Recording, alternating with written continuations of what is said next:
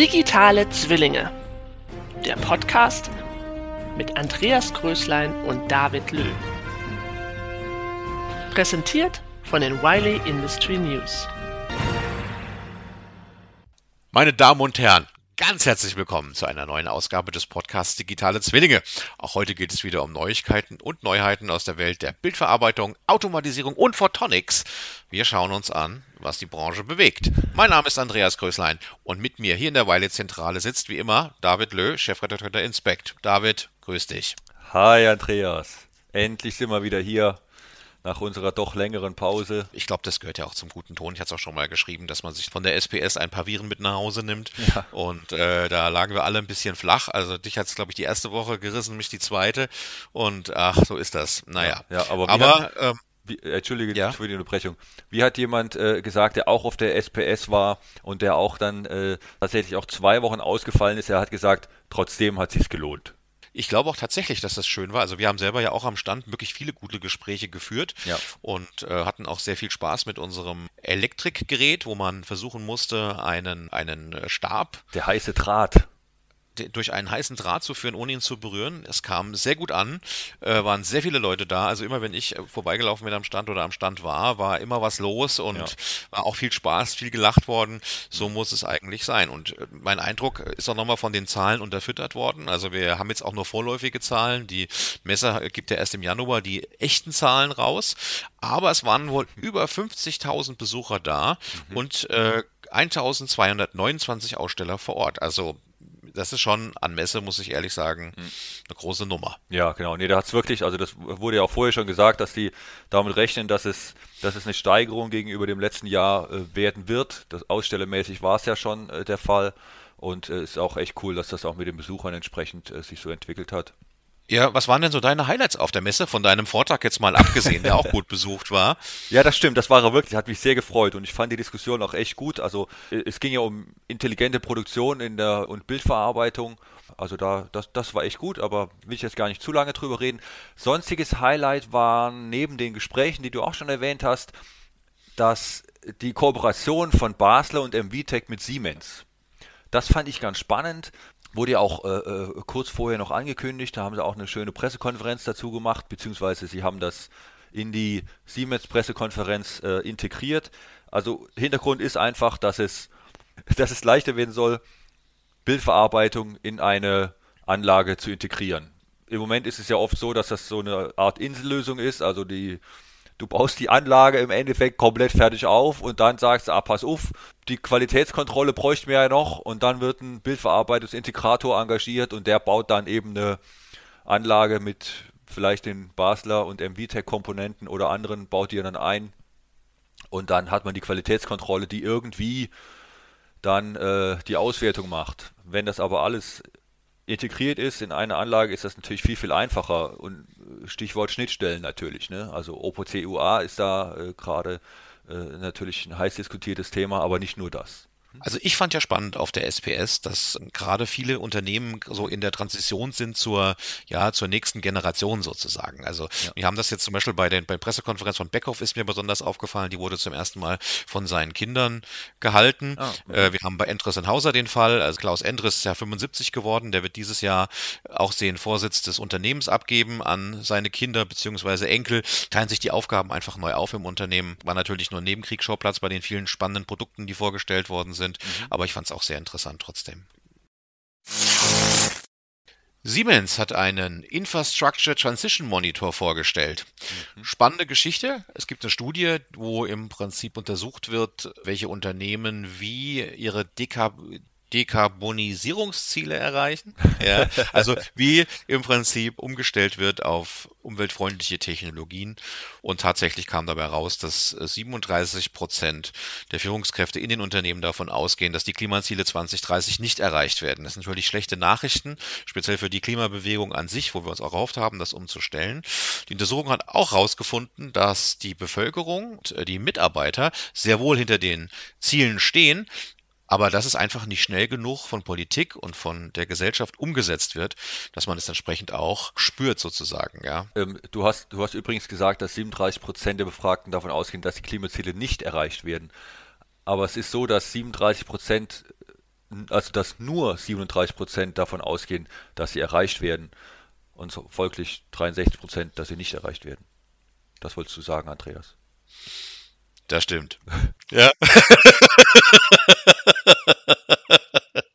Ja, Andreas, wenn es nur, wenn nur 37 Prozent davon ausgehen, dass es, dass es funktioniert, wo, woran, woran liegt es denn, die, äh, dass wir die Klimaziele erreichen? Wie ich es verstanden habe, gehen die äh, überwiegende, also geht der Großteil der Befragten davon aus, dass das Problem in Städten gelöst werden muss. Wie zum Beispiel, dass wir umstellen auf E-Autos.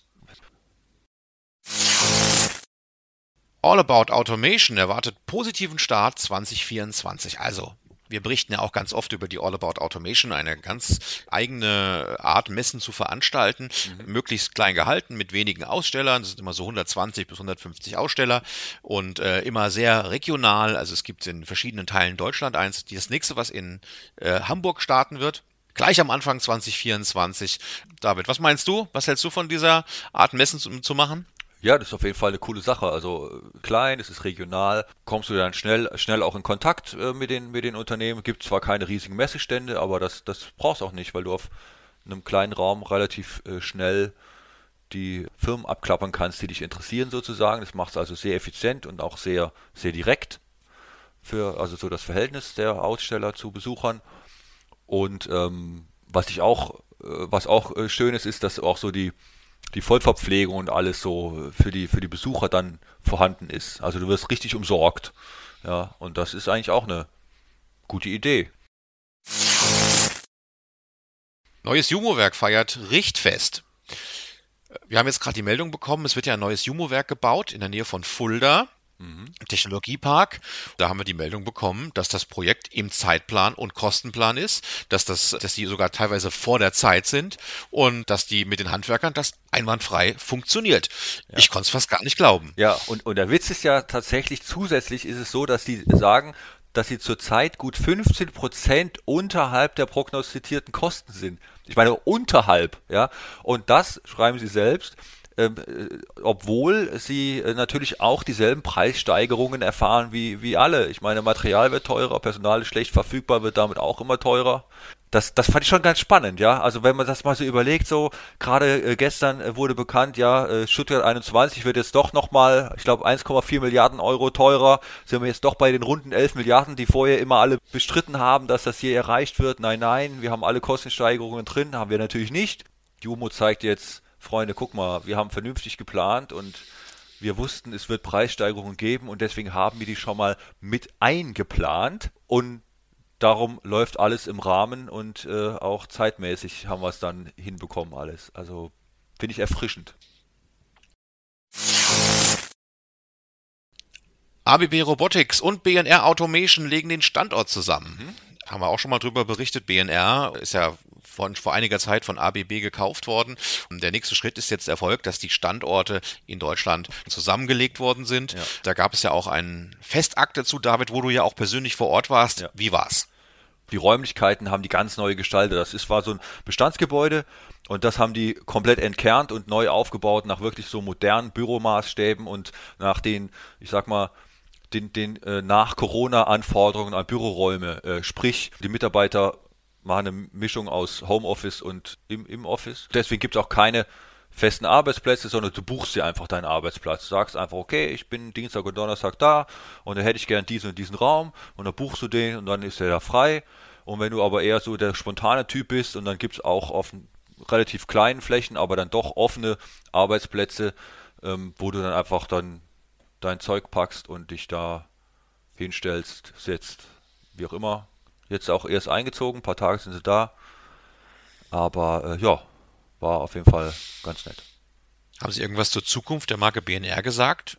Das, was du jetzt erwartest, sie bleibt natürlich bestehen und hat natürlich ihren eigenen Bereich und die Zentrale von BNR bleibt in Eggelsberg. Das sind die Automatisierungsspezialisten mit, den, mit ihren Steuerungen, Antrieben, Bildverarbeitung und ähnlichem.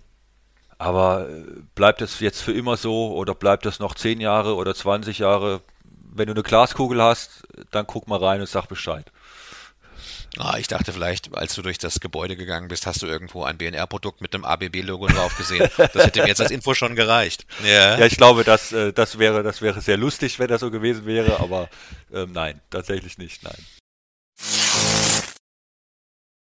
Schneider Electric, großer Elektronikkonzern, hat jetzt mit dem KI-Chip-Hersteller Hilo aus Israel eine Kooperation begangen. Du musst es mir erklären, was genau wird da kooperiert? ja gut, ja. also im Endeffekt wird werden die, die Hilo-Prozessoren, also das ist ein israelischer Prozessorhersteller, die sich vor allem auf KI-Beschleunigung konzentrieren, ähm, die werden eben jetzt von Schneider Electric integriert in deren Edge-Lösungen, ja, also in ihre Edge-Geräte und davon versprechen sie sich natürlich mehr Performance, insbesondere bei KI-Anwendungen. So, meine Damen und Herren, uns bleibt eigentlich nur noch Ihnen eine schöne Weihnachtszeit und einen guten Rutsch ins neue Jahr zu wünschen. Moment, Andreas, eins wollten wir noch sagen. Wenn Ihnen genau. diese Folge gefallen hat, dann abonnieren Sie uns oder bei Spotify aktivieren Sie die Glocke, dann bekommen Sie jedes Mal eine Meldung, wenn eine neue Folge online ist. Wir würden uns drüber freuen. Und dann natürlich von mir auch frohe Weihnachten und einen guten Rutsch ins neue Jahr. Wir freuen uns schon auf die nächste Folge im neuen Jahr und die wird wahrscheinlich 19. Januar live gehen. Kommen Sie gut rüber. Tschüss. Ciao.